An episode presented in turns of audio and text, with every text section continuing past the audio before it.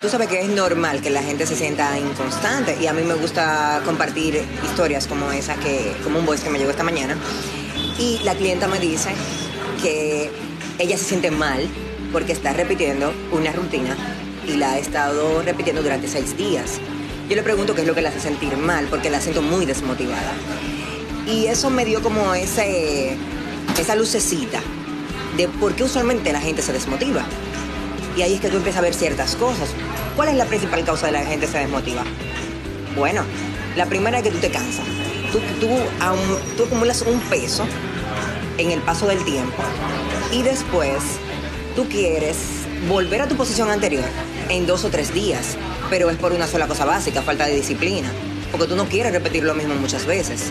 Entonces ahí vienen los primeros tips de qué tú debes hacer para mantenerte motivado. Y tú me preguntas, bueno, ¿y, qué, qué, yo puedo hacer? O sea, y, ¿o qué hago? ¿Cómo lo hago?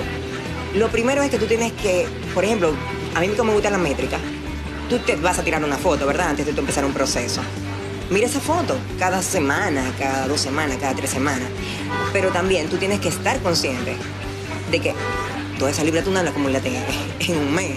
Tú la acumulaste con el paso del tiempo.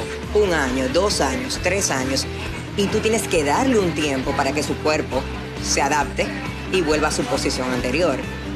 También, y es algo que yo le recomendé a ella en particular, búscate una persona que te dé apoyo. O sea, esa persona que te va a dar soporte cuando tú te sientas mal. Yo le dije, oye, tú puedes contar conmigo. Y cada vez que ella me llama, yo le explico, mira, es normal que te sientas así, pero es parte del proceso, porque nosotros los seres humanos somos desesperados. Entonces, que es una cosita aparte de eso. Eh, piensa que si tú sigues así, va a haber un punto en uno o en dos meses que tú vas a estar más cerca de lo que tú pensabas antes. O sea, ya tú no vas a ver un cambio de, de 15 días, tú vas a ver un cambio de dos meses, de tres meses. Y cada vez que tú veas un cambio mayor, tú te vas a motivar más. Pero todo va a ser un proceso. Pero una parte principal es que tú tengas un grupo de apoyo, una red de apoyo de gente que de verdad se preocupan por ti y quieren que tú continúes y que no te dejen abandonar.